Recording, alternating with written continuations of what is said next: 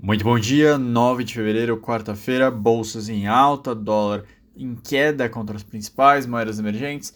As bolsas elas estão se distanciando um pouquinho do quadro macroeconômico e se valorizando baseado em balanços corporativos um pouco melhor do que o esperado. Lembrando que essa temporada de balanço ainda se estende por algumas semanas a mais, está bem mais no começo do que no final, e isso deve ajudar a impulsionar a busca por ativos de risco, dado que elas estão reportando um período que foi positivo sim para as corporações no final do ano passado. De indicador macroeconômico, a gente vai ter logo mais o índice de preço ao consumidor americano, é importante ficar atento, mas o que já saiu foram os dados de balança comercial da Alemanha.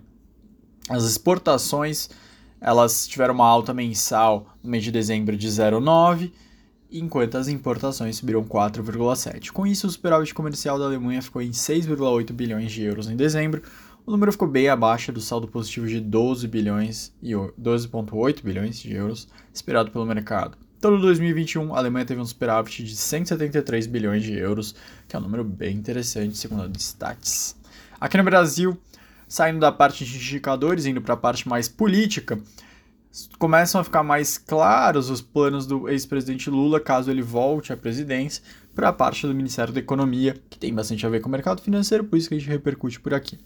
E uma das ideias é ter um perfil político comandando o Ministério da Economia, ou seja, não ser realmente alguém referência na academia, mas alguém que tem um bom trânsito em Brasília para negociar as propostas e conseguir mais conciliação na hora de, de angariar votos, defender o que o governo quer aprovar.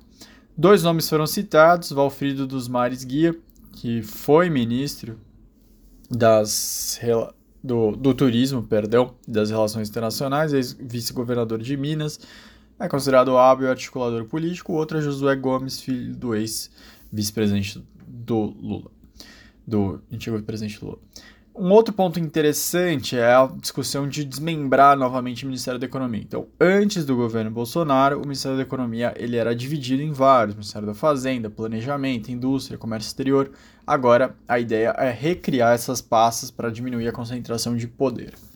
Saindo agora da parte política, indo para a parte corporativa, o Bradesco, um dos principais bancos do país, reportou ontem e os dados eles foram fortes, mas de qualquer forma desapontaram um pouco o mercado.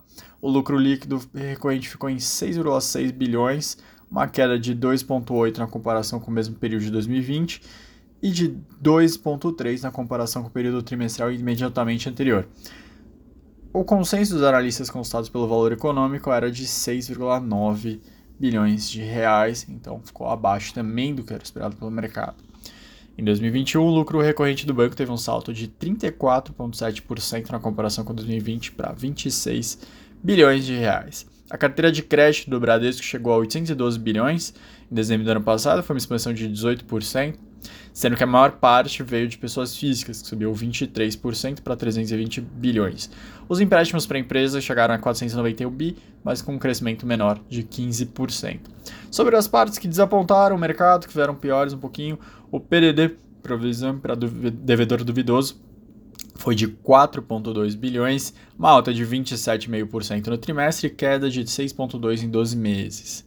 Mesmo assim, o índice de cobertura caiu para 260% de 296 no trimestre anterior e 402 no quarto trimestre do ano anterior. Em relação à inadimplência, o banco registrou 2,8 no quarto trimestre, depois de 2,6 no terceiro e 2,2 no mesmo período de 2020.